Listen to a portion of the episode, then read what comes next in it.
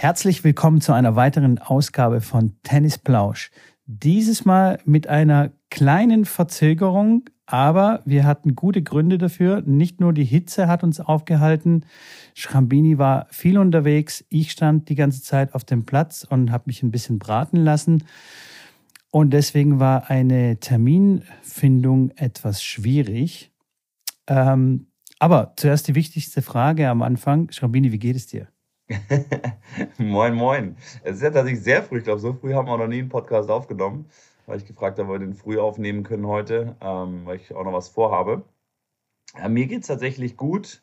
Ähm, wie schon gesagt, genau, ich war viel unterwegs und deswegen hat sich das ein bisschen schwierig äh, gestaltet. Ich war in Halle beim ATP-Turnier, dann war ich gestern auch noch bei dem WTA-Turnier in Berlin, hatte dann noch einen Termin mit äh, einem, einem der Sponsoren und ähm, jetzt schnell meine Schwester noch besucht, werde aber jetzt wahrscheinlich auch schnell wieder zurückfahren nach Halle, weil meine Jungs, die da quasi akkreditiert, mich akkreditiert haben, beide jetzt heute Viertelfinale spielen, sowohl im Einzel der eine als auch im Doppel dann zusammen mit dem anderen.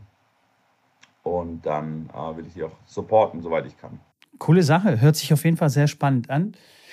Und wir werden auch gleich ähm, dazu noch mehr erfahren. Aber zuerst möchte ich mit dir kurz die French Open nochmal rekapitulieren lassen und ja. mal kurz darüber reden. Und zwar, du hast es bestimmt alles gesehen, also alle, alle wichtigen Spiele, sage ich mal. Ja.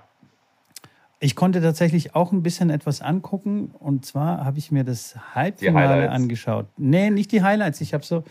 Nee, nee, nee, nee. Ich habe so fast ausgehalten, das ganze Match anzugucken zwischen Nadal und Djokovic. Okay. Nur den letzten Satz, den habe ich mir nicht mehr angetan, weil ich gewusst habe, dass der Djokovic da ähm, den gewinnen wird. Nadal schon gebrochen war. Aber das war, also viele schwärmen davon, dass das jetzt das Match des Jahrtausends und was weiß ich nicht war. Bist du der gleichen Meinung? Fandest du das so krass sensationell oder hast du schon mal besseres Tennis gesehen? Ich fand, ich fand natürlich das Niveau jetzt zum, im dritten Satz natürlich überragend. Da der Tiebreak äh, und, und auch das, das, äh, der ganze Satz. Klar, es ist schwierig zu sagen, es war ein äh, sensationelles Match und bestes ever, wenn es nur über vier Sätze geht und der vierte Satz 6-2 war. Ähm, es ist immer so ein bisschen die Frage, klar, da gab es schon andere Matches, die dann noch ein bisschen intensiver, fünfter Satz, wo es nochmal mehr, noch mal mehr äh, Pressure war, nochmal spannender war, weil es dann in fünf Sekunden in die eine oder in die andere Richtung gehen kann. Ähm, ich fand es klar ein sehr, sehr gutes und auf einem sehr, sehr hohen Niveau äh, gespieltes Match, aber nicht jetzt, wo ich sage, okay, das war jetzt All-Time, whatever. Ja, fand ich auch nicht. Also ich fand es jetzt auch nicht sehr überragend. Vor allem hat mir Nadal irgendwie zu viele Fehler gemacht ähm, für das, dass es jetzt so ein überragendes Match gewesen sein soll. Ähm, dann hat er so taktisch ein paar Fauxpas sich geleistet, so Stops gespielt in Situationen, wo man eigentlich keine Stops spielen dürfte, meiner Meinung nach. Und äh, ja, also ich fand es. nachgegangen. Bitte? Ist er wenigstens nachgegangen nach dem Stopp? Tipp des Tages von letztem Mal. Hat er unseren Podcast gehört? Das weiß ich nicht mehr. Ja, mit Sicherheit hat er ihn gehört, auf jeden Fall, als Vorbereitung für das, äh, für das Match. Leider hat es ihm nicht so gut geholfen.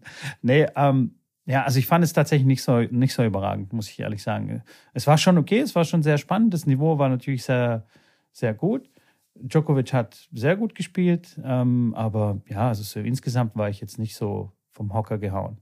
Schrambini, hast du auch das Halbfinale äh, Alex Zverev gegen den Tsitsipas angeschaut?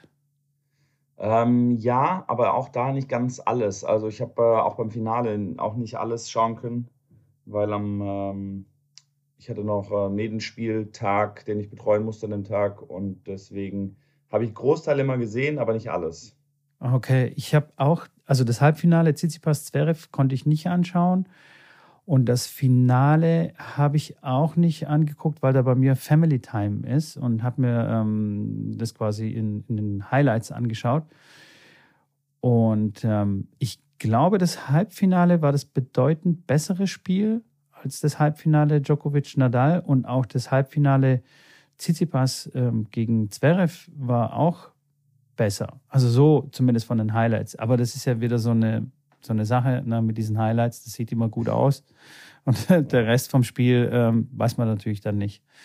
Was mich auf jeden Fall sehr beeindruckt hat, war, dass die im Halbfinale sich so viele Stops um die Ohren gehauen haben, sozusagen. Das fand ich schon sehr beeindruckend und sehr taktisch. Ja. Taktisch, ähm, taktisch, ähm, wie soll ich sagen, sehr flexibel alles. Also jetzt nicht nur an der Grundlinie rumgeballere, ähm, ja, sondern sehr variabel. Das fand ich cool. Ja, ja, ja, klar, der, der Trend ging ja dann durch Rafa dann auch, ja, oder auch bei vielen anderen Spielern jetzt, dass die auch immer mal wieder dann von weiter hinten spielen, um dann wieder in die Offensive zu kommen, um näher an die Linie ranzukommen. Und wenn man sie dann in der Defensive halten kann und die immer noch weit hinter der Linie stehen, ist natürlich dann der, der Stopp auch ein probates Mittel, ähm, dagegen vorzugehen und erfolgreich dagegen zu spielen. Ähm, in, den ganzen, in den ganzen älteren äh, Klassen, in den Seniorenklassen, da wo du dann auch zum Beispiel spielst, ähm, wenn die Männer. Das ist, ja, das ist äh, eine Waffe, auf jeden Fall. Ja, und wenn man dann einen Angriffsball quasi hat, dann ist es meistens so klar, dann stellen die sich zwei Meter, drei Meter hinter die Linie, nehmen sich eine Ecke, laufen dann in die eine Ecke.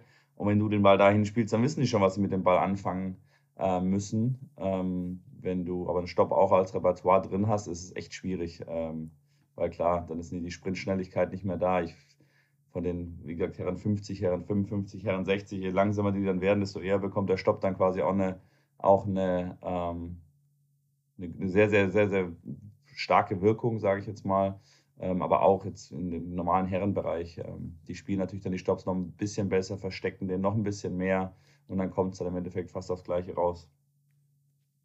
Total, total. Fand ich sehr spannend, fand ich, fand ich sehr gut. Ähm, zu den Damen ganz kurz, wenn wir schon bei den Stops sind, weil Damen spielen ja bekanntlich seltener Stops. Ähm, konntest du da was, was anschauen? Also ich, ich Mea Culpa, habe gar nichts angucken können bei den Damen und war sehr verwundert, wer im Finale stand. ja, tatsächlich. Äh, ich habe mir ein bisschen was angeschaut. Natürlich die Iga Schwiontek, äh, meine ehemalige Teammitgliedsspielerin, habe ich natürlich ein bisschen verfolgt und habe dann gesehen, dass sie dann im Halbfinale ähm, ja, mit Verletzungen zu kämpfen hatte und dann 4 und 4 gegen die Sakari verloren hat. Die beiden Finalistinnen Maria Sakkari habe ich vor ähm, ziemlich genau acht Jahren jetzt in Griechenland gesehen auf einem Turnier. Und da ist sie mir damals schon aufgefallen. Das hört sich jetzt immer so doof an, dass ich dann sage, die Leute, die fallen mir auf. ähm, und, äh, aber ich habe die damals da gesehen, die war, glaube ich, an vier oder fünf gesetzt, wo ich gesagt habe, boah, die spielt echt gut, die spielt echt sehr äh, dynamisch, auch vom Körper her, weil die damals schon weiter oder sah natürlich jetzt auch vom Körper her, als sie jetzt schon mal gesehen hat, ist sie natürlich mega durchtrainiert und ähm, das war die damals auf dem Future-Niveau-Vergleich auch schon. Und von den Schlägen sah das echt gut aus, wo ich gesagt habe, ey, die kann echt mal weit kommen.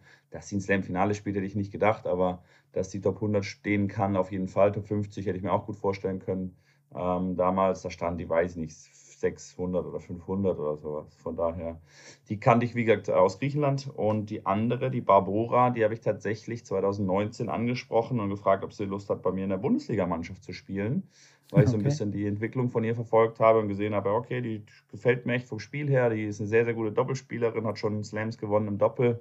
Und ich suche natürlich auch für die Mannschaft dann immer auch Spielerinnen, die ein gutes Doppel spielen. Und dann habe ich mit ihr Kontakt aufgenommen und habe sie dann 2020 in meinen Bundesliga-Kader ähm, aufgenommen. Hatten dann einen Vertrag, dann kam Corona, dann hat sie nicht gespielt. Und äh, ja, wie es halt dann immer so ist bei mir, dass ich, wenn ich eine gute Spielerin habe, und halt mit einem überschaubaren Budget ähm, haushalten muss, dass dann ein größerer Verein kommt, der ein bisschen mehr Geld bietet und dann ist Barbora auch schnell wieder weg. Und so war es dann leider, deswegen hat sie kein einziges Spiel gemacht. Und der neue Verein äh, TEC Waldau, der die Spielerin sozusagen dann für sich verpflichtet hat, ähm, hat jetzt sozusagen einen Einzel- und Doppel-Grand Slam-Sieger in seinen Reihen. Was ich davon halte, sage ich jetzt hier nicht, aber Ja, es nervt. Musst du auch nicht, musst du auch nicht. Musst auch. Ja. Natürlich nervt es, natürlich nervt es. Das ist so, ja, das ist wie der, wie der Trainer, der den Spieler aufbaut und dann kommt äh, der Verband und catcht den Spieler und sagt, das ist unser Spieler, wir haben den gemacht. Und der Heimtrainer guckt in die Röhre. So ein bisschen, ja. so, so ein bisschen. Ja, es geht in die Richtung, klar. Gleiche Aber Feeling. Trotzdem cool. Ich kann es ja, ich kann's ja zumindest, äh, ich kann es ja im Endeffekt nachweisen, dass die bei mir im Team war. Ähm, dann kann man das auch wirklich ähm, so glauben, weil da gibt es auch viele, die irgendeinen Scheiß erzählen bei solchen, bei solchen Geschichten. Naja, auf ja, jeden Fall habe ich jetzt Back-to-Back ja. Grand Slam-Gewinner bei mir in der Mannschaft, ja, zumindest im, im Kader gehabt. Meine Scouting-Abteilung läuft ganz gut. Ich bin jetzt schon am Scouten, wer da nächstes Jahr die French Open gewinnt. Muss noch, muss noch schauen, wer das, dann, wer das dann wird. Kannst du in deine Vita so reinschreiben? zwei French Open-Sieger gescoutet. Genau, und vertraglich für mein, für, für mein Low-Budget-Team begeistert. ja, fantastisch. Und das ist die Barbora, genau. Was, was, gefällt dir, was gefällt dir mehr? Also gefällt dir das, diese Unvorhersehbarkeit bei den Damen? Also, dass man quasi gar nicht sagen kann, äh, bei einem großen Turnier, wer der Favorit ist oder wer die Favoritin ist und wer gewinnen kann. Oder äh, dieses bei den Herren, dass einfach seit 20 Jahren immer die gleichen drei da sich rumtümmeln und es äh, ist schon die nächste Generation an jungen Spieler, die sich irgendwie da die Zähne an die, diese drei Typen da äh, ausbeißen.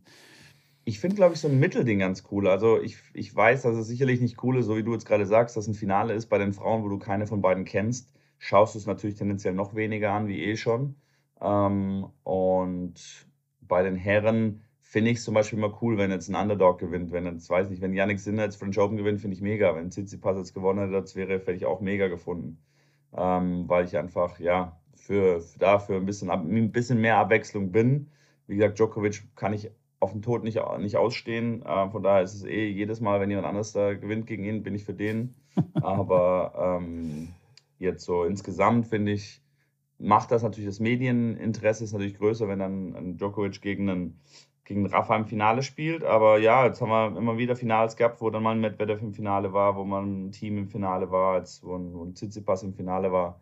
Ähm, und da geht es ja irgendwo hin. Das sind ja die, die dann, wenn die großen drei da weg sind, werden die dann die Slam-Finals bestreiten. Und das finde ich gut, dass jetzt quasi so der Übergang schon da ist, dass die, dass die Jungs quasi noch ähm, jetzt Finals gegen die spielen, weil ich glaube, es wäre wär schlimmer, wenn jetzt äh, alle drei sozusagen irgendwann gleichzeitig ähm, aufhören und dann plötzlich es halt nur neue Namen in den Finals gibt. Ich weiß nicht, ob dann Tennis ähm, noch viel im Finale auch geschaut werden würde. Das weiß ich nicht.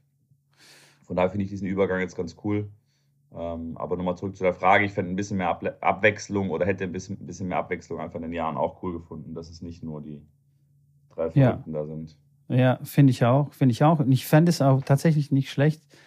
Also erstens hätte es mich für Tsitsipas gefreut und zweitens fände ich es auch mal nicht schlecht, dass während der Amtszeit äh, der, der drei Typen äh, auch mal jemand anders einen Grand Slam gewinnt. Dass, also, dass die drei Großen im Finale sind, okay, aber dass dann auch mal jemand anders oder öfter mal jemand anders mal gewinnt, dass es dann nachher nicht heißt, ja, äh, die Jungen gewinnen jetzt bloß, weil die drei halt nicht mehr spielen. Ja, ja klar, darauf, darauf wird es wahrscheinlich rauslaufen. Da, ja, äh, genau. Und darauf wird es wahrscheinlich äh, hinauslaufen und das fände ich dann tatsächlich ein bisschen schade. Aber ja. naja, so ist es halt. Und man hat ja auch gesehen, Djokovic hat ein bisschen äh, Biss also kann sich da ein bisschen durchkämpfen durch schwierige Spiele und ähm, äh, da würde ich gleich mal auf, sein, auf seinen Schrei mal zurückkommen, ähm, wo quasi, ich weiß nicht, vielleicht hat man bis nach London gehört, bis nach Wimbledon und da sind schon Leute ein bisschen zusammen, äh, zusammengeschreckt. Hast du das gesehen? Dass die, die Spielerin auf dem Nebencourt, die wollte gerade aufschlagen und die hat fast einen Schläger fallen lassen. Das, das habe ich gar nicht gesehen. Nee, das hast du nicht gesehen? Das mit der Spielerin habe ich nicht gesehen. Nee, aber geil. Das war das ist unfassbar. Die, die, die wollte aufschlagen und er hat echt wirklich einen Schläger fast fallen lassen. Und das hat sich angehört, als, als würde da ein Schwein geschlachtet werden oder so. Also es war ja, ganz, ja. ganz heftig. Und das ist natürlich bedingt auch durch die leeren Tribünen. Da halt es dann noch umso mehr und so. Dann hört man das dann umso mehr. Wenn dann der Applaus der Zuschauer und die Rufe und so, die würden, also das, da wäre das Schreien ein bisschen mehr untergegangen, aber das war schon abartig. Und er hat ja nicht aufgehört zu schreien. Und alle, ja, die der serbischen Sprache mächtig sind, ähm, die haben verstanden, was er da so in Richtung Publikum da geschrien hat. Weißt du das? Ich äh, habe es gar nicht mitbekommen, was, was er geschrien hat. Genau. Äh, ja, er hat die so gefragt, so, ja, was ist los? Was ist jetzt los? Hä? Hä? Was ist los? So, nach dem Motto. Ähm, okay. Der Rest habe ich dann nicht verstanden, aber ich konnte so ein bisschen an den Lippen ablesen, aber das sage ich jetzt nicht, was, was, da, noch, was da noch gefolgt ist. Genau. Ja, also, ich, ich habe nur den Kopf geschüttelt und habe es gesehen. Ich, hab, ich war tatsächlich am, ich glaube, am, am Twitch-Livestream, als er das gemacht hat. Okay. Und ich habe dann nur so die große, große Augen aufgerissen und habe den Kopf geschüttelt und äh, gedacht, was ein Vogel. Aber gut. Ähm, es ist schon ein Vogel. Das ja. Tennis, das Tennis definitiv äh, unbestritten, unfassbar, was er leistet. Auch habe ich höchsten Respekt vor ihm. Alles, was nicht mit Tennis zu tun hat, finde ich bodenlos und unnötig und daneben und der kann auch 60 Grand Slams gewinnen. Für mich wird er trotzdem nicht der Greatest of All Time sein. Und er wird immer noch nie, nie ähm, beliebter werden als Roger oder Federer. Und das beruhigt mich schon mal, dass das so sein wird. Und ähm, ja. ja. Das glaube ich tatsächlich auch. Der verbaut sich damit so, ja, wie soll ich sagen, dieses Greatest of All Time, weil er halt eben so solche Dinge bringt. Aber glaubst du, dass er vielleicht das braucht, um sich zu pushen, um dann die Höchstleistungen zu bringen? Was ist so diesen, so diesen Hate, diesen Hass manchmal, den er da so mit sich bringt oder dieses, ja, dann, dann würde ich das aber, dann würde ich, wenn, wenn, wenn ich jetzt Djokovic wäre, würde ich das an seiner Stelle auch so äußern, aber das hat er noch nie geäußert. Dann würde ich in die Pressekonferenz reingehen und sagen, hey Leute, sorry, wenn ich auf dem Platz hier äh, gerade rumgeschrien habe wie so ein äh, zwölfjähriges äh, Kind, aber das ist was, was mich pusht, das ist was, was, was ich brauche, um wirklich dann wieder wach zu sein oder wieder Höchstleistung zu bringen. Und klar, nach dem Match, äh, wenn ich nach dem Match dann nach einem gewonnenen Match dann rumschreie wie ein, weiß, weiß was ich was, dann äh, geht quasi die ganze Energie raus und das ist einfach so ein Release für mich, den, den, den ich einfach brauche irgendwo und das tut dann gut. Ähm, dann würde ich es ja nachvollziehen, würde ich sagen, okay, der hat einen Dachschaden, aber das ist halt so, der braucht das halt so ungefähr. Weil Murray, ja. der ist ja auch dann nur am Rum, der ist ja ähnlich quasi, aber der ist, äh, ja, der bringt es halt irgendwie anders rüber. Und ich, ich äh, meine, dass er einfach gar kein Interesse hat, das so darzustellen oder einfach, dass es auch gar nicht so ist und deswegen stellt das auch nicht so dar. Von daher würde ich die Frage ganz klar mit Nein beantworten, dass er das nicht ähm, ähm, jetzt macht, um dass es ihm hilft und dass er, dass er da jetzt ähm, dann einen Profit draus schlägt, weil das wäre, wie gesagt, das Einfachste, das einfach der Presse und den Leuten mitzuteilen. Ja, ja. Ja, also ich glaube schon, dass es, ihn, dass es ihn pusht, aber vielleicht macht er das nicht bewusst. Ähm, ja, keine Ahnung. Ich sage ja auch immer zu meinen, zu meinen Spielern, wenn man beim Verbandsspiel ist, so beim Doppel, da muss schon ein bisschen Hate mitschwingen. Weißt du, dass man das da so ein bisschen pusht, wenn man da so Ey. lapprig doppelt spielt. Jetzt, wo du gerade sagst, da habe ich eine geile Geschichte wieder. Hey, herrlich. Da, sorry, dass ich unterbreche. Jetzt kommt. Hau rein. Ich habe am, hab am Sonntag ein Spiel gehabt. Ähm, erste, erste, also die zweiten Damen haben gespielt, die spielen bei mir Oberliga und die dritten Damen spielen erste Bezirksliga. So, ich war bei der Oberligamannschaft, habe die Oberligamannschaft betreut, bin danach zu der äh, Bezirksligamannschaft gefahren. Ähm, die hat um 14.30 Uhr angefangen, komme da an und ähm, meine Spielerin äh, spielt äh, auf, direkt auf dem ersten Platz. Da sind echt viele Zuschauer, waren da, der halbe Club war da, mit Sicherheit, ich würde sagen, 30 Zuschauer. Ähm, es war ein sehr, sehr kleiner Club mit fünf Plätzen. Lauf dahin und, und denkt, das Match ist vorbei, weil sie steht da, sie steht, ähm, redet da mit der Mutter, die am Zaun ist und eine Spielerin sitzt auf der Bank und die andere ist auch, sie sieht sehr äh, entspannt aus und ich dachte, das Match ist vorbei. Lauf dahin und ähm, habe nicht direkt irgendwas gefragt und dann habe ich schnell gemerkt, okay, es geht weiter und äh, erster Satz war gerade vorbei. 5-7, ersten Satz verloren, alles klar, es geht weiter. Spielerin gefrustet und äh, ich okay, ich, vielleicht kriege ich da was hin mit dem Coachen. Setze mich auf die Bank zu der Spielerin, die da schon saß.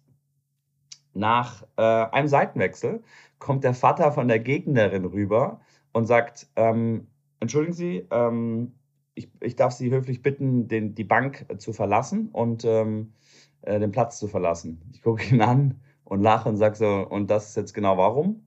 Ja, weil es nicht äh, ähm, regelwerkstechnisch erlaubt ist, dass ich auf der Bank sitze. Ich so, das ist sehr wohl erlaubt und deswegen bleibe ich da auch sitzen. das fand er da nicht so cool. Dann hat er seine Brille runtergezogen, kam mir sehr nahe und meint so, so, und wie ist Ihr Name? Oh.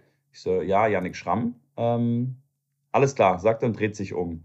Ich bin sitzen geblieben, aber gedacht, was ist denn für ein Vogel? Okay. Dann beim nächsten Seitenwechsel kommt er rüber und sagt, so, wir klären das jetzt. Und ich habe gedacht, Alter, der haut mir jetzt gleich an der rein oder was? Wie, ich fühle mich wieder wie in, wie in Bulgarien. Ich weiß nicht, ob ich die Leute irgendwie anziehe oder nicht. Dann sagt er, so, wir klären das jetzt. Ich so nämlich aufgestellt und sage, ja, wir klären das sehr gerne jetzt.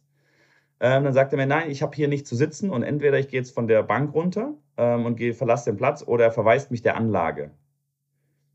Okay. habe ich ja dann habe ich gelacht und gesagt, okay, dann soll er mir erstmal erklären, was daran nicht rechtens ist, dass ich auf der Bank sitze, weil ich der Mannschaftsführer bin. Und dann sagte er, nein, du bist nicht der Mannschaftsführer. Und dann ging so die Diskussion los und dann habe ich gesagt, er hat da weiter, weiter gequasselt und ich habe gesagt, ja, ich setze mich einfach wieder auf die Bank. Habe mich auf die Bank gesetzt. In der Zwischenzeit ist die Spielerin von der Bank gegangen, weil sie sich warm gemacht hat zum, äh, zu, zu ihrem Spiel. Und ähm, dann kam er nochmal noch, und äh, ist quasi so halb richtig ausgedreht Und ich so, ich, ich werde auf jeden Fall das Match auf der Bank sitzen bleiben. Ja, er trägt das jetzt in den Spielbericht ein. Ich so, ja, tragen Sie das in den Spielbericht ein, alles klar, kein Problem. Und ähm, naja, das war auf jeden Fall wieder ein, und da war, da war genau das, was du angesprochen hast, so diesen bisschen, der Hate muss da mit sein, so ein bisschen, genau so ein bisschen aufreiben. Ähm, und da habe ich auch gedacht, ey, wenn meine Jungs jetzt hier wären, was wäre es für ein geiles Medienspiel, da richtig jetzt so einen richtigen Fight rauszumachen. Die Mädels, ich habe, klar, ich habe dann auch das so einigermaßen äh, äh, glimpflich wie möglich ähm, ausklingen lassen, aber der Kollege war dann fest der Überzeugung, dass nur ein Teammitglied der Mannschaft auf der Bank sitzen darf, plus der Mannschaftsführer, der online im Online-Portal als Mannschaftsführer hinterlegt ist. Und er mhm. sagte mir so, ich mache das jetzt seit 50 Jahren, er wüsste das wohl, wie das funktioniert. Ich so, ja gut, Kollege, dann machst du aber seit 50 Jahren falsch, weil das sind schon zwei Aussagen, die nicht stimmen, weil zum einen ist es nicht nur ein Teammitglied, sondern ein x-beliebiger Betreuer. Das kann auch ein Penner sein, der gerade am Club vorbeiläuft und den ich dann sehe, den sage ich hier, du sitzt bei mir bitte auf der Bank. So, das ist so das Erste. Und das Zweite ist, der Mannschaftsführer ist der Mannschaftsführer, der an einem Spieltag im Spielberichtsbogen als Mannschaftsführer eingetragen wird. Das hat nichts damit zu tun, dass im, im Online-Portal vor der Saison ein Mannschaftsführer eingetragen wird, sondern das ist der, der am Spieltag eingetragen ist. Und da war weder bei den Gegnern noch bei uns war ein Mannschaftsführer eingetragen und auch kein Oberschiedsrichter eingetragen. Und an alle Leute da draußen, wenn ihr Medienspiele spielt, kleiner Tipp am Rande, tragt bitte einen Oberschiedsrichter ein, wenn ihr Heimmannschaft seid und kümmert euch darum. Und wenn ihr keinen habt, dann fragt die Gegner und schreibt da einen Oberschiedsrichter rein. Wenn ihr keinen Oberschiedsrichter in den Spielberichtsbogen eintragt und so eine Situation wie jetzt äh, passiert ist bei mir, dann könnte ich einfach meine ganzen Mädels ins Auto packen und von der Anlage fahren und das Ganze dann quasi mit Gericht oder Sportgericht dann klären lassen. Und dann hat immer die Heimmannschaft ganz, ganz, ganz schlechte Karten, weil die keinen Oberschiedsrichter eingetragen haben. Und ja. ich hätte dann sagen können, ja, ich fahre jetzt weg, weil es, der Oberschiedsrichter muss das bitte klären. Wenn keiner eingetragen ist, alles klar, dann verlassen wir jetzt die Anlage, weil dann ist der Spieltag quasi äh, nicht rechtens. Und dann hat die Heimmannschaft immer sehr, sehr schlechte Karten und wird höchstwahrscheinlich den, den Spieltag dann auch äh, mit 0-9 verlieren, weil sie Sorge zu tragen hat, dass ein Oberschiedsrichter eingetragen ist. Genauso das mit den Mannschaftsführern. Das war natürlich auch unglücklich, dass da keiner eingetragen war. Aber ähm, das nochmal am Ende als kleine Notiz für euch alle. Und wie gesagt, ich darf auf der Bank sitzen, ja, und meine Spielerin auch. Und das war alles äh, so in Ordnung, wie ich das gemacht habe. Ähm, aber spannend auf jeden Fall, was dann ja. so manche.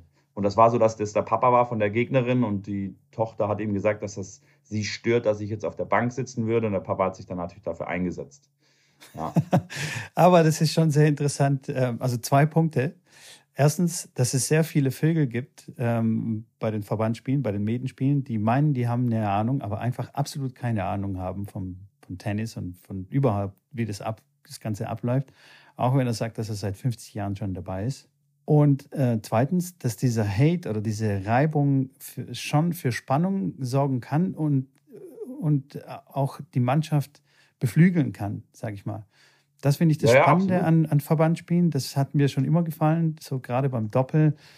Weißt du, wenn man dann anfängt, sich so ein bisschen rumzuhaten und zu pushen, dann, ich weiß nicht, warum es immer beim Doppel passiert, weil wahrscheinlich, weil dann, dann der Spielstand auch ein bisschen enger ist. Also da steht, keine Ahnung, 3-3 nach den Einzelnen oder sowas. Und dann sind halt die Doppel wichtig.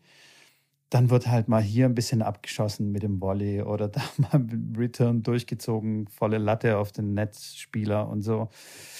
Ähm, ja, das macht halt schon irgendwie dann Spaß, finde ich. Du, mein, mein, mein Kumpel hier, Valentino, wenn er, wenn er den äh, Podcast hört, Grüße gehen raus.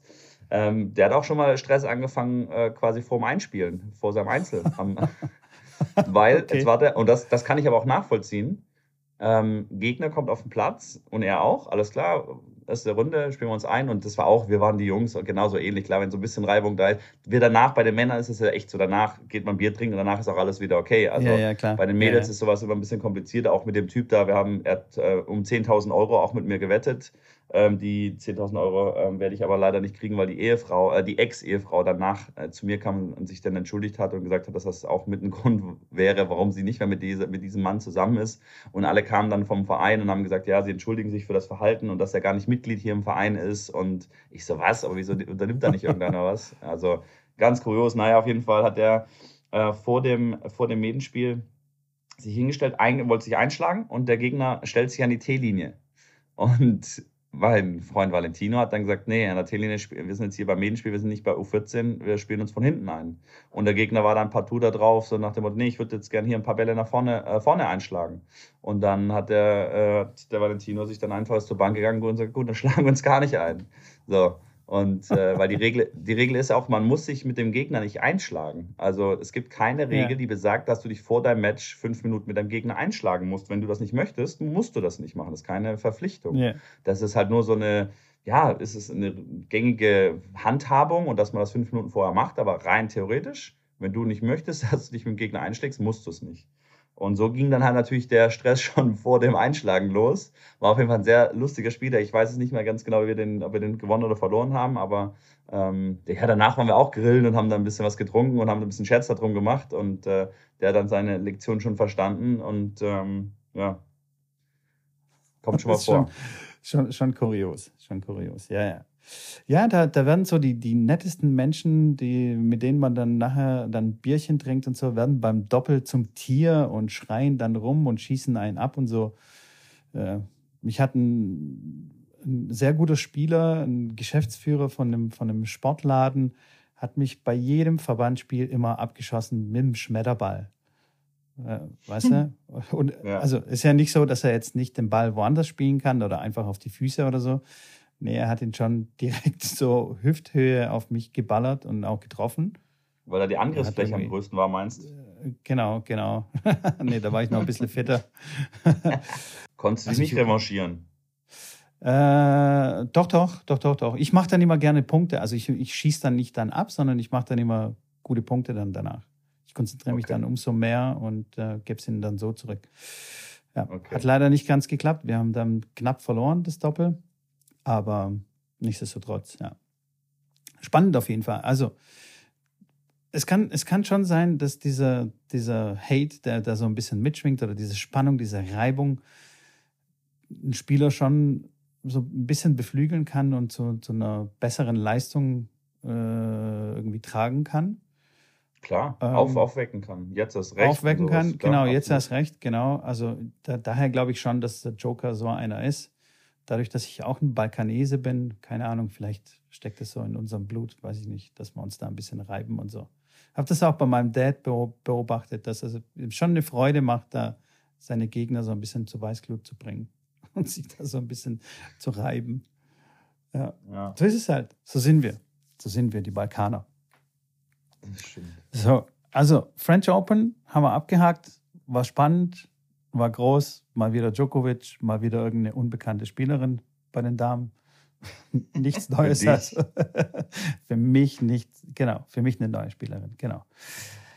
So, dann bist du nach Halle gefahren und da, ja, wir haben versucht, irgendwie uns abzustimmen, aber nichts hat geklappt. Du warst die ganze Zeit busy. Was war da los in Halle? Was, was machst du da überhaupt? Irgendwie hast du dich mit Roger abgelichtet, irgendwas mit Alex wart ihr unterwegs. Was ist passiert? Ja, ach, ich bin, ich bin eigentlich hauptsächlich, äh, habe ich den Janik gefragt, ähm, weil der in die Quali reingekommen ist. Und so kam ich dann auf die Idee, da hinzufahren, weil Zuschauer waren nicht erlaubt. Und klar kommst du dann nur über einen Spieler rein, wenn der dich akkreditiert. Ähm, klar musst du dann Testungen machen, alles drum und dran. Und habe gesagt, hey komm, von Köln sind das zwei Stunden, ein bisschen mehr. Ähm, und ich fahre dann dahin und, ähm, und, und, supporte meinen mein Bro sozusagen. Ähm, genau, bin ich hingefahren. Der musste da noch einen Satz aufgeben, weil er Achillessehnenverletzung hatte und ähm, ja, war da ein bisschen unglücklich für ihn und auch für mich natürlich.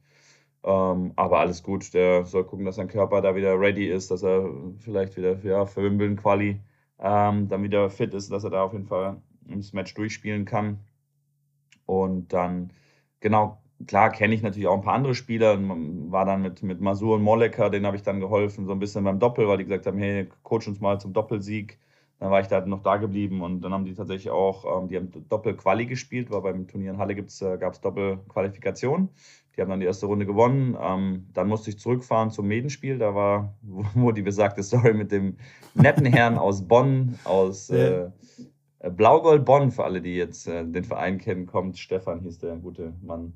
ähm, Hör auf, jetzt kriegt er ja, noch einen Shitstorm oder so. Ja, ja, ja, ja. Hoffentlich. Der hat, äh, ja. Naja, whatever. Nein, ich bin da, wir haben uns danach auch vertragen, alles gut. Ähm, Und dann bin ich am Montag wieder hingefahren. Ich habe äh, auch ein sehr gutes Verhältnis zu dem Lloyd Harris, der in Dubai gegen den Karatsev da Finale gespielt hat. Vielleicht äh, den Namen schon mal gehört aus Südafrika. Ähm, mhm. Den kenne ich von der Future Tour damals auch, als ich in Südafrika war. Ein echt ein sehr, sehr netter äh, Typ und den, den Trainer, ähm, der auch Harris mit Nachnamen heißt, aber nicht verwandt mit ihm ist. Der hat eine Akademie in Kapstadt. Ähm, auch wirklich sehr schätzen, sehr, sehr ähm, liebenswerter Mensch. Und ähm, der hat mit dem Jonathan Ehrlich spielt der Doppel. Der ist 44, der Jonathan, kommt aus oh, Israel. Okay. Aktuell, glaube ich, der älteste Spieler ähm, auf der Tour. Und äh, genau, der hat mich dann akkreditiert, weil er alleine da war. Und so habe ich die dann quasi auch ein bisschen beim Doppel dann unterstützt und mit dem dann ein bisschen natürlich die Zeit so ein bisschen verbracht, äh, ein bisschen geholfen, wo ich konnte und äh, ein paar Gespräche geführt mit Trainern. Und ja, das war so ein bisschen mein, mein Auftrag in Halle. Und jetzt äh, werde ich wahrscheinlich heute auch wieder von Berlin aus zurückfahren nach Halle, weil die heute, weil der Lloyd spielt heute Einzel, ähm, zweites nach elf. Das wird wahrscheinlich eng für mich. Und dann Doppel spielen die dann after suitable rest Genau. Nice, nice, nice. Hört sich sehr gut an. Ja, jetzt drop mal ein paar, paar Namen hier. Mach mal ein bisschen Name-Dropping und so. Du warst ja auf dem Platz irgendwie mit Roger oder zumindest irgendwie zum, zum Greifen nahe. Hat er dich wieder erkannt? Oder wie, wie ist das abgelaufen? Ja, Hat er gesagt, yo, Janik, was geht ab? Hey, komm, schlagen wir ein paar Bälle oder wie war's? Nee, das war das war's nicht. Ähm, er hat mir aber schon so hatte ich zumindest das Gefühl, er hat mich schon äh, ähm, so begrüßt, wie er jetzt nicht jemand anders einfach beiläufig begrüßt. Er sagt dann immer, ja, äh, was sagt er auf seinem Schweizerdeutsch, äh, morgen zusammen, irgendwie, ich, ich kann es nicht ganz gut nachmachen, aber der begrüßt halt nicht immer Grüezi, alle. Seine ganze, Grüezi zusammen. Grüezi zusammen, ja, mit, miteinander. Grüezi genau, Grüezi miteinander. Grüezi miteinander. So. Genau. so, da haben wir uns auch kurz gesehen und der, der, ähm, der Physio, der Kleine mit der Glatze, der hat mich auf jeden Fall wiedererkannt, mit dem habe ich mich auch noch nochmal ähm, unterhalten. Äh, mit, mit, mit, dem Ivan dann auch später. Und tatsächlich äh, hat Roger auch Schach gespielt, äh, warum ich dann auch den Ivan nochmal angesprochen habe. Ähm, weil ich ja interessant finde, wer da Schach spielt aktuell, weil ich ja selber äh, viel Schach auch spiele auf meinem, auf meinem Live-Channel. Naja, und die ganzen Kinder waren da, die waren auch Ballkinder äh, bei seinem Training, dann beim einen Training. Ähm, das war ganz, ganz nett zu sehen. Die kleinen Jungs sind jetzt acht und die großen Mädels sind, glaube ich, so um die zwölf, dreizehn, schätze ich. Ah ja, okay. Und die waren das dann mit, auch, zumindest die Jungs, die Jungs waren mit am Platz, haben auch selber ein bisschen Tennis gespielt. Ich habe da auch Videos gemacht, aber ich habe die jetzt nirgends hochgeladen. Das werde ich auch nicht. Äh, wer da Interesse hat, der kann mir gerne bei Instagram eine Nachricht schicken. Dann schicke ich äh, euch die Videos, äh, wo, die, wo der kleine Roger Tennis spielt. Ähm, ich kann euch sagen, der spielt nicht so gut wie der, wie der ähm, Roger in klein ähm, sah, sah so aus, als ob der einfach so manchmal ein bisschen funmäßig spielt, aber ähm, ja, für acht gibt es sicherlich schon Achtjährige, die definitiv besser spielen als der Sohn von Roger. Ähm, okay. Aber das war cool. Ähm, habe da natürlich beim Training immer zugeschaut und habe dann auch mit ein, zwei Trainerkollegen mich da unterhalten, die auch extra zum Training dahin kamen und Videos gemacht haben wo ich dann eigentlich gesagt habe, ey, lustig, dass der dann wirklich die Trainer, die schon seit Jahren oder Jahrzehnten auf der Tour sind, immer noch zum Training von Roger gehen und Videos machen und das cool finden, sich das anschauen und ähm, dann auch sagen, ja, sie wissen nicht mehr, wie lange der noch spielt und ähm, immer wieder immer wieder cool, das zu sehen ähm, und immer wieder cool ähm, dabei zu sein, so nach dem Motto. Von daher, nee, das war schön, klar, es ist mega, mega ähm, Privileg, da bei so einem Turnier natürlich dabei sein zu können und weil keine Zuschauer da sind, ist halt alles super leer, super entspannt. Ähm, und die bewegen sich dann bestimmt auch auf dem, auf dem Gelände, also auf dem Turniergelände, auch viel entspannter, viel freier, weil sie wissen, okay, die werden jetzt nicht gleich von hunderttausenden Fans umzingelt und irgendwie in, in einem Tumult ja. irgendwie erdrückt, sondern latschen ja. halt rum und sind easy drauf, oder? Das stimmt, ja. Ich habe jetzt mit ein paar gesprochen, auch mit, mit äh, Zverev von Köpfer und Krawitz. Wir haben zusammen das Fußballspiel dann abends angeschaut. Ähm, leider mit dem nicht so ganz guten Ausgang für Deutschland. Jetzt hoffen wir, dass wir am Samstag das besser hinkriegen. Ähm, und die haben eigentlich alle durch die Bank weggesagt, dass es, äh, wenn sie die Wahl hätten, natürlich deutlich lieber mit Zuschauer machen. Natürlich ist es manchmal ein bisschen stressiger, wenn du von A nach B willst und alle labern dich dann an aber es ist auch irgendwo schön und, und klar, vor allem dann in den Stadien ähm, ist es natürlich ein Drama, dass da wirklich fast keiner, keiner da ist. Ähm, ja. Wird jetzt alles langsam besser und besser. Klar, die Stadien füllen sich. Jetzt habe ich gehört, Klein Wimbledon ist äh, das Finalwochenende wieder mit voller äh, Full Capacity. Ähm, Echt? Die, Full Capacity ja, sogar. Trotz Delta. das, Final, das Finalwochenende ja. Davor okay. 50 Prozent und auf manchen Plätzen sogar 75 Prozent. Also da ist schon würde ich sagen, relativ viel wieder los und viel möglich. Ähm, okay, okay. Aber, aber ja, Spieler sind denn klar tendenziell schon eher dann dafür und äh, kennen das ja nicht anders, dass alle nach Autogrammen und äh, Fotos fragen. Ich habe dann zum Beispiel den Roger habe ich jetzt alleine gelassen, also der ist an mir vorbeigelaufen. Klar, ist cool, mit dem direkt ein Foto zu haben, weil das habe ich tatsächlich nur ein einziges Mal gemacht, äh, vor, vor 15 Jahren beim Mercedes Cup, als ich da Linienrichter war, habe ich ein Foto mit ihm gemacht. Ähm, aber sonst jetzt, äh, klar, ich habe mit ihm trainiert in, in, in Rod Laver Arena und auch da äh, Außenplätze. Aber da habe ich auch nicht nach einem Bild gefragt. Wäre wahrscheinlich kein Problem gewesen, aber ähm, ich weiß dann nicht, ob die Spieler das dann so cool finden, ähm, gerade wenn die jetzt noch im Turnier sind und ähm, wenn er dann am gleichen Tag ein Match hat. Und von daher respektiere ich da eher, dass es er vielleicht nicht so cool finden könnte und mache es deswegen nicht. Ähm, und ich weiß aber auch, ja. wenn, ich, wenn ich ihn frage, dann sagt er, ja, Janik, bist du doof? Klar, mach doch ein Foto jetzt. Also ist doch gar kein Thema. Aber ich bin da eher so, dass ich sage, ich muss den Leuten da nicht zu sehr auf den Sack gehen, wenn ich nicht weiß, ob die da wirklich äh, gerade Bock drauf haben. Ja, vor allem hast du auch schon ein Foto auch mit ihm zusammen auf dem Platz und so. Ja, das stimmt ich, von den Fotografen. Ja, ja, genau. Ja. Ich glaube auch, dass äh, tatsächlich es cooler kommt, wenn du kein Foto willst und, und nicht wie so ein Fanboy dann so, hey, komm, mach mal ein Foto. Also, weiß ich nicht. Das, ja. Natürlich ist das Daily Business für die, aber trotzdem denken die sich, ja, okay, aha, ich dachte, ich dachte, Janik wäre cool. ja, ja, klar, so, vor allem, ich bin, da, ich bin da im Endeffekt als Trainer dann jetzt akkreditiert und ja. äh, bin da, ist klar, gehört da erst zum Turnierstaff und das, ist, weiß ich nicht, fühle ich mich irgendwie nicht, nicht gut dabei, wenn ich, äh, äh, wenn ich quasi den, den Spieler dann in dem Sinne dann so ein bisschen, weiß ich nicht, Hast du gut gemacht. Gehe. Hast ja. du gut gemacht. Ja, vielen Dank, vielen Dank, vielen Dank. Hast du sehr gut gemacht. Aber wie, jetzt erklär mal, wie, wie, wie ist es so, wenn man dann mit Dominik Köpfer, mit Zverev und mit den anderen Jungs da so ein bisschen Fußball schaut? Was ist, was ist da los so am, am, am Tisch? Jetzt, du brauchst jetzt nicht jetzt super ins Detail gehen, weil ich weiß nicht, wie viel du dann erzählen darfst und so weiter. Aber so, ey, sind die locker drauf oder wie, wie kann man sich das vorstellen? Also ich habe ich hab Sascha vorher ähm, nie so nah oder persönlich kennengelernt. Ich, ich kenne ihn von früher, wo er ganz klein war, aber natürlich weiß er das nicht mehr. Ähm, ich habe ihm dann gesagt, wo wir uns äh, ein paar Mal gesehen haben, sagt, ja, okay, ja, aber klar kann er sich nicht mehr daran erinnern. Ähm, nein, ist cool, ist lustig, klar. Wir haben dann, wir haben dann Fußball zusammengeguckt, äh, noch was gegessen ähm, davor und ganz normal. Also wir haben dann auch unsere Späße gemacht. Ich fand, dass der Rüdiger äh, mega heiß war äh, und habe dann Hab dann, als dann der zweite Freistoß äh, wieder irgendwie drei Meter am Tor war, habe ich gedacht, ey, lass jetzt mal den Rüdiger. Habe ich gesagt, das, ey, der Rüdiger muss jetzt, muss jetzt draufschießen, weil der nimmt 30 Meter Anlauf und der Idiot läuft das Ding drauf, weil ich habe das Gefühl gehabt, dass er so heiß war. Hat er auch hier Popgar äh, da äh, in den Rücken gebissen, so gefühlt und ihn ja, ja. innigst, innigst umarmt. Kurz angeknabbert, so gucken, ob er schmeckt. Ja, genau. Und ich dachte, ey, der Typ, der ist richtig, der, der will es wirklich wissen. Ich meine, gut, da macht er leider den Fehler und doppelter Außen an der Außenlinie verliert sein Spieler, ähm, der dann den Ball kriegt und dann entsteht daraus äh, das Eigentor. Ähm, aber sonst habe ich gesagt, hey, der, der Rüdiger hier, dem gibt den den Ball und dann, keine Ahnung, ist er einmal über die Mittellinie gegangen. Ich sage, hey, Rüdiger, jetzt zieh ab, zieh ab. So ein bisschen Spaß, dass er halt mal was machen soll, der so im Endeffekt für mich einer der war, der wirklich äh, gebrannt hat. Und äh, Sascha hat dann nur gelacht und meinte, ja, dass Rüdiger das äh, ein sehr guter Kumpel von ihm auch sei und dass er ihm gleich eine Sprachnachricht schickt. Ich so, ja, kannst ruhig machen. Ähm, so es ist halt manchmal, klar, es sind ganz lustige Situationen, die dann, die, dann, die dann aufkommen. Die erzählen natürlich dann ein bisschen was hier und da. Ähm, klar, ich werde auch da wieder die Privatsphäre der Spieler wahren und da jetzt nicht äh, zu viel erzählen. Ähm, aber sonst war es cool, es war locker, es war easy die Jungs, ich meine, Kevin äh, Krawitz kenne ich schon, schon deutlich viel länger und Dominik jetzt auch schon ein bisschen länger. Ähm, da ist das sehr, wie gesagt, sehr umgänglich, sehr normal, sehr ja. lustig. Also die Jungs ja, sind Dominik ist also sehr, sehr bodenständig, sehr bodenständiger Typ, der Dominik. Ich habe auch schon ein längeres Gespräch mit ihm gehabt und er ist total, total entspannt. Ganz, ja. ganz easy Typ. Ja, aber cool, also da kann ich nicht sagen, dass ich da irgendeinen jetzt mega unsympathisch finde. Klar, ich, wissen wir alle, dass Zverev in Deutschland nicht der sympathischste ist. Ich finde oder ich fand ihn jetzt auch nicht so sehr sympathisch von manchen Sachen, was er gemacht oder gesagt hat. Ähm, klar, die Presse, ganz, die ganzen Pressegeschichten, was so hinter den Kulissen passiert, ist natürlich auch nicht so optimal bei ihm, das ist klar.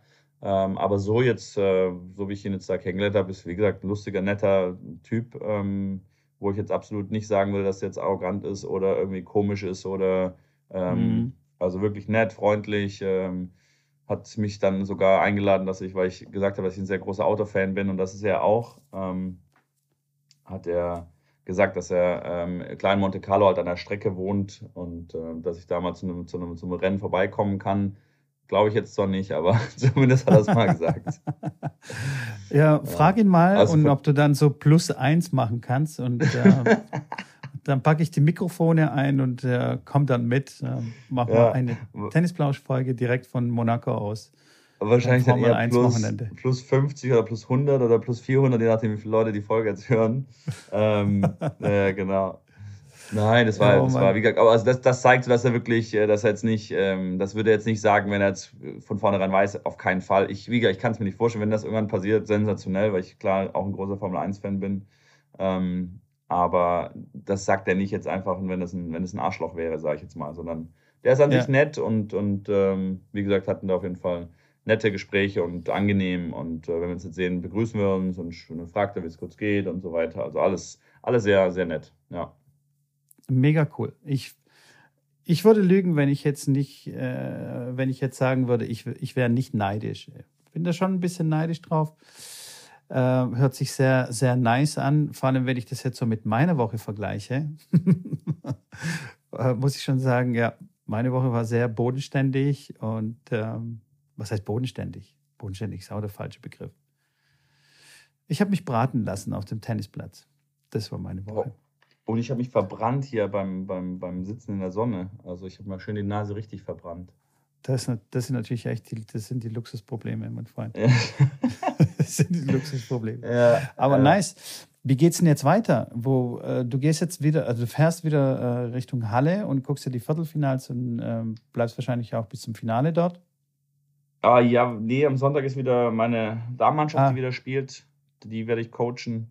Und die Woche danach bin ich auf dem Tennis Europe Turnier in Berlin wahrscheinlich wieder. Ähm, Fahre wieder hoch nach Berlin, ist alles ein bisschen doof mit hin und her fahren.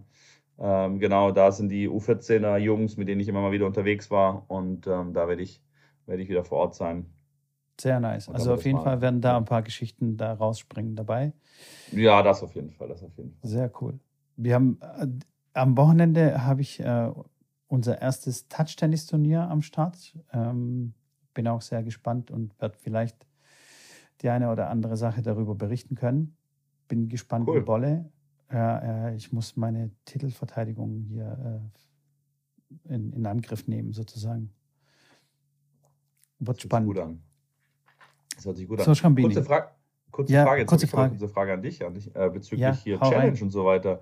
Wie sieht es mit dem kalten oh, Duschen bei dir aus? Holy moly, ja. Ähm, ja, ka kalt duschen funktioniert immer noch sehr gut. Äh, Mache ich dann immer jeden Morgen eigentlich. Und äh, wie gehabt, mit dem, mit dem Atmen bin ich sehr enttäuscht von mir, dass ich das da nicht auf die Kette bekomme, da mich zehn Minuten mal einfach mal hinzulegen oder hinzusetzen und das mal durchzuziehen. Ähm, ja, ich ein paar Mal muss ich sagen, fail, fail kein, keine Konstanz dabei. Hängt natürlich äh, mit, der, mit dem Arbeitspensum zusammen, mit schlecht Schlafen in der Nacht, weil es so heiß ist und äh, weil die Kinder mal hier aufwachen und da aufwachen und ich irgendwelche Sachen dann auch noch morgens irgendwie um fünf noch machen muss, also administrative Arbeit, weil ich sonst am Tag nicht dazukomme. Aber das sind alles Mimimi-Ausreden, ähm, eigentlich könnte ich es schon machen, aber ich ja, habe da irgendwie nicht den Biss dazu. Aber die kalte Dusche läuft. Die ist geil. Die ist gut. ja, ich Und tatsächlich kann ich mal, ja, ich kann tatsächlich genau die Schablone da drüber legen. Ähm, das Atmen am Anfang habe ich die ersten 14, 18 Tage, würde ich sagen, komplett jeden Tag gemacht. Dann mal einen Tag lang morgens nicht gemacht, gesagt, ich mache es abends, dann abends nicht gemacht. Und so ging es dann weiter, dass ich dann immer wieder Tage ausgelassen habe. Und jetzt muss ich ganz ehrlich sagen, die letzten drei Tage zum Beispiel habe ich es gar nicht gemacht. Ähm, bin mega happy mit der kalten Dusche und äh, habe auch das Gefühl, dass ich das weitermachen werde, auch nach der Challenge, weil ich das echt äh, schon so ein kleiner Fan geworden bin davon. Was ja. ich niemals gedacht hätte. Ich meine, du hast mich gehört, als wir darüber ja, gesprochen haben, wie gerne ich morgens, glaube ich, kalt duschen wollen würde. Aber jetzt, klar, wird das, ist es so ein Ritual schon geworden, nach, nach jetzt mittlerweile schon über drei Wochen, glaube ich. Das ist doch jetzt äh, fast, fast vier Wochen, oder? Ähm, von daher ähm, sehr, sehr, sehr, sehr positiv. Also ganz, ganz spannend, was da, was da passiert und wie ich mich dann fühle und ähm, werde das, werd das sehr sicher weitermachen. Ja, definitiv. Ich auch. Ich werde auf jeden Fall bei der kalten Dusche noch eine ganze Weile bleiben. Das mit dem Atmen hat sich leider irgendwie nicht so in meine Routine eingeschlichen. Aber dafür, dafür bin ich immer noch ähm, hängen geblieben an, an diesem 20-4, also 20 Stunden nicht essen und vier Stunden essen und sogar teilweise länger, so irgendwie 23 Stunden nichts essen und nur eine Stunde essen, also nur Abendessen, Spätabend um 21 Uhr. Da bleibe ich komischerweise hängen. Krass. Weil das irgendwie, ja, weil das irgendwie keine Anstrengung für mich bedeutet. Also weißt du? Ja, ja, klar. Das Atmen ist schon auch, an, also ist schon auch, ähm, das stimmt, ist schon auch anst also anstrengend in einer gewissen Form. Das hat der Janik ja auch gesagt. Der Janik Maden, der das mit mir gemacht hat, äh, wenn ich von Janik spreche, meine ich eigentlich immer Janik Maden für ja. alle Zuhörer, ähm, der ja auch gesagt hat, dass er das mit dem Atmen eine Zeit lang gemacht hat und es dann nicht mehr gemacht hat, weil es ihm zu, zu anstrengend war auch, weil es wirklich, ähm, ja, wenn du es machen willst, ist es schon, das ist schon für den Kopf und für den Körper schon eine anstrengende Geschichte. Ähm, ja. Und deswegen hat er es auch äh, gelassen. Ja, das sind Gewohnheiten. Also weißt du, eine Gewohnheit wegzulassen ist einfacher als eine Gewohnheit irgendwie aufzubauen. Also weißt du, ich esse einfach nicht, weißt du? Mhm. Das kostet mich keine Zeit, das kostet mich weniger Überwindung jetzt nach, nach der ganzen Zeit, aber etwas zu machen, also mir quasi Zeit zu nehmen und mich hinzulegen und äh, zu machen, ist mehr, das ist eine größere Hürde, als etwas nicht zu machen. Aber ja, es sind halt wieder Ausreden, aber wie gesagt, da bin ich irgendwie komischerweise hängen geblieben an diesem Nicht-Essen. Vielleicht, weil es auch einfach die, die Erfolge dann auch sichtbar sind und spürbar. Und bei dem Atmen ist es halt, okay, du fühlst dich halt kurz besser und dann ist es irgendwie nach einer Stunde vielleicht auch wieder vorbei. Also dann musst du das quasi dann auch wieder machen, um den gleichen Effekt zu haben. Aber ich kann ja nicht irgendwie jede Stunde irgendwie für zehn Minuten mich irgendwo mal hinsetzen oder hinlegen. Nein, das, so. nee, das, das soll man ja auch nicht machen. Das ist einfach nur, genau. dass man es einmal am Tag macht. Aber, ja, ja. aber was ist dann die nächste Challenge, wenn die jetzt, wenn die jetzt äh, ausläuft? Äh, wo, wo geht die ja. Reise dahin? Ich, äh, ich muss mich da mental auch einstellen, äh, Mitko. Du kannst nicht Ja, ja, ja da, darüber, darüber müssen wir uns.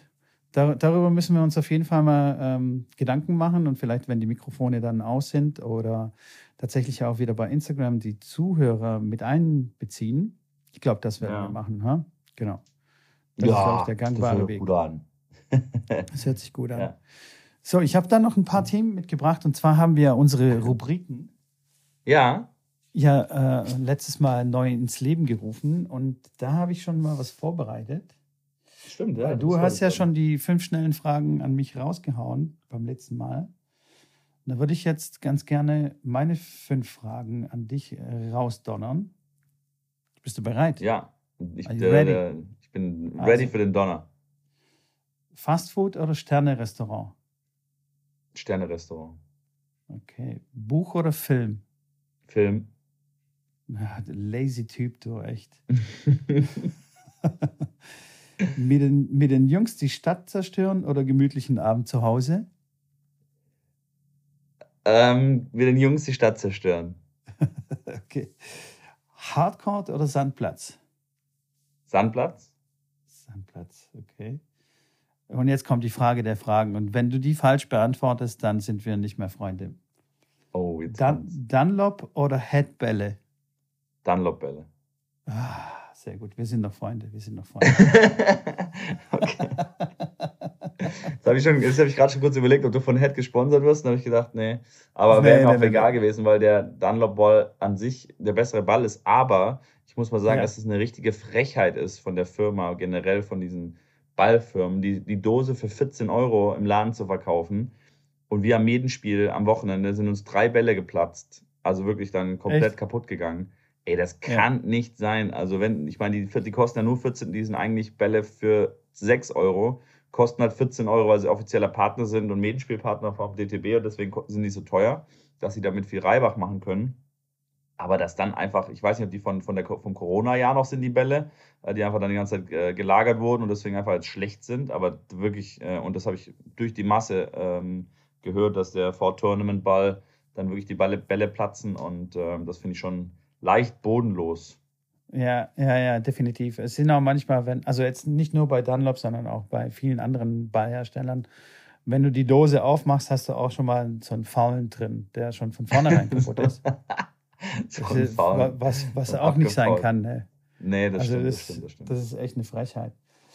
Aber ja, also Dunlop finde ich auch, das ist definitiv der bessere Ball und die Head Number One Bälle sind eigentlich echt, naja, ein Thema für sich. Ja, auch der Head, Head ATP, das ist so super schwer zu kontrollierenden Ball. Und ich kann dir sagen, auf der Tour äh, hier, wenn ich mit den Jungs spreche, was die, was die Lieblingsbälle sind, sagen die alle Dunlop oder Technifiber. Das sind so die Bälle, die so ein bisschen schwerer sind, ein bisschen besser kontrollierbar sind. Ähm, ja. Klar, wenn du jetzt mit einem mega Aufschläger sprichst, dann nimm doch gerne mal einen Head ATP, weil der einfach nicht zu kontrollieren ist. Und wenn da ein Aufschlag im Feld ist, ist der Return halt irgendwo.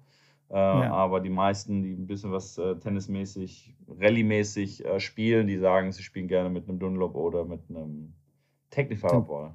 Den, den Technifiber habe ich noch nie gespielt, glaube ich. Also zumindest okay. nie bewusst. Noch nie bewusst und ähm, okay. kenne ihn nicht. Also, aber wenn du sagst, der ist gut, dann ja. Sonst habe ich, glaube ich, alle Bälle schon durchgespielt und für mich ist einfach Dunlop dann doch der, der Beste. Hm.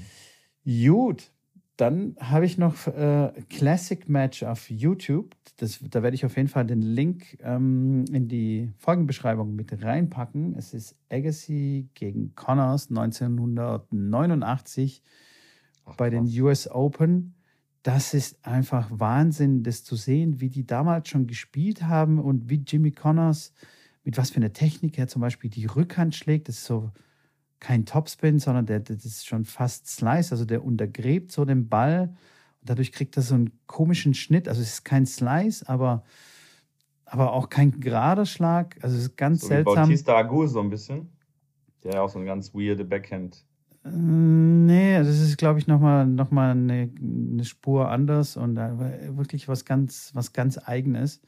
Was da für eine Stimmung herrscht, wie Jimmy Connors mit dem Publikum umgeht und so, das ist einfach, einfach cool, einfach mega geil. Sollte jeder ja, mal gesehen das haben. Echt mega interessant an. Äh, Andrew Agassi noch mit seiner Jeanshose, mit seiner Mähne und so. Und was der für Bälle schon damals gespielt hat, wie der auf die Bälle draufgegangen ist und wie, wie dynamisch das Spiel ähm, auch damals schon war. Man sagt immer so, ah, das Tennis von früher, so Standtennis und so. Nee, sie haben schon echt ordentlich gespielt. Klar ist es langsamer, nicht so druckvoll, aber trotzdem beeindruckend. Trotzdem geiles Tennis. Ja, kann man sich anschauen. Also ich verlinke die, das sind zwei Parts, verlinke beide Parts, kann man sich anschauen. Mega geil. Cool. Dann habe ich noch einen Tipp der Woche. Kennst du diese Leute, die, die den Griff so halten und beim Aufschlagen, als würden sie den Griff zum Schmelzen bringen wollen? Weißt du, so, so ganz fest und denken, okay, je fester ich den Schläger halte, desto krasser wird mein Aufschlag. Ja. Und dann haben sie, und dann haben sie keinen kein Drive, können nicht die Pronation quasi schaffen beim, beim Schlagen.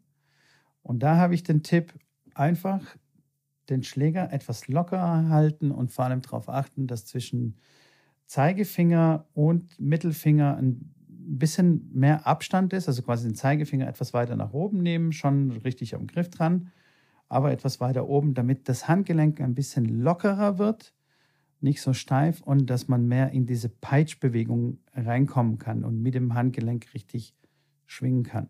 Bist du da bei mir? Schön. Da bin ich voll bei dir. Ähm, das mit dem Zeigefinger, sehr, sehr interessantes äh, Thema, das du ansprichst, ähm, weil einige dann den Griff wirklich halten, wie wenn sie einen Hammer haben quasi. Aber man sagt ja Hammergriff, ähm, einen Hammer greift man so nicht, deswegen muss man da ein bisschen aufpassen. Und wenn ich einen Trainer höre, der sagt, ja, nimm mal den Schläger im Hammergriff und dann nicht explizit genau auf das achtest, was du sagst, dann mache ich so ein bisschen schon die Augen zu, denke mir so, jemini, die nehmen dann den Hammergriff und denken, okay, die müssen jetzt wie ein, wie ein Hammer halten. Ähm, da geht es im Endeffekt nur um die, ja, die Richtung der, der Handfläche auf dem Schläger. Äh, ist der Hammergriff die richtige Haltung, aber das ist im Endeffekt das ist mehr so, wie wenn man dem Schläger die Hand gibt. Ich gebe eher dann meinem Schüler, halte ich den Schläger hin und sage, gib dem Schläger mal die Hand, wie, dem, wie, wie du dem die Hand gibst. Und dann gibst du dem quasi ja nicht die Hand, wie, wie du im Endeffekt einen Hammer halten würdest, sondern dann ist deine Hand, dein Handgelenk schon etwas in die, ja, schwer zu erklären. Ähm, es ist blockiert, das Handgelenk einfach. Ja, aber wenn du jemand die Hand gibst, dann, wenn du die Hand gibst, dann ist deine Hand ja eher offen ähm, und nicht genau. jetzt quasi äh, komplett geschlossen. Äh, und das ist ja das, was du, worauf du gerade raus wolltest. Von daher bin ich ja ganz bei dir und finde ich äh, ja, absolut mega. Wer das nicht macht, genau. achte da drauf. Das gibt euch so ein bisschen mehr auch noch Gefühl für den Ball und ähm, gibt genau diese Lockerheit auch, dass, dass äh, ihr da einfach ein bisschen mehr diesen Schwung reinkriegt. Absolut, bin ich voll, voll, voll, vollkommen bei dir. Voll, voll, da bin ich froh. Voll, voll, voll, voll bei mir. Ich habe da vielleicht auch noch ein plastischeres Bild. Ein plastischeres Bild. Und zwar habe ich so ein, so ein Bild vor den Augen von irgendeinem Lehrbuch, so ein ganz, ganz altes Lehrbuch von meinem Vater damals. Ich weiß nicht, vielleicht war das auch irgendwie aus Bulgarien oder so. Da war ähm, so ein Spatz abgebildet und ähm, man, man greift quasi diesen Spatz, also man will ihn halten in der, in, in der Hand und zwar so, dass die Finger quasi unter seinem Hals sind und mit dem, mit dem Zeigefinger direkt am Hals. Und man will ja den Spatz quasi nicht dabei erwürgen, sondern man hat okay. so die Finger etwas locker und so am Hals, so dass der Spatz nicht erwürgt wird. Und man hat ihn aber trotzdem gut im Griff, dass er jetzt nicht wegflattern kann. Vielleicht okay. hilft es so, so ein bisschen äh, bei, der, bei der Vorstellung, wie man dann den Griff halten sollte beim, beim Aufschlag. Und übrigens nicht nur beim Aufschlag, also das kann man beim Schmetterball und bei allen anderen Schlägen dann genauso machen. Ja. Genau. Das Absolut. ist der Tipp der Woche.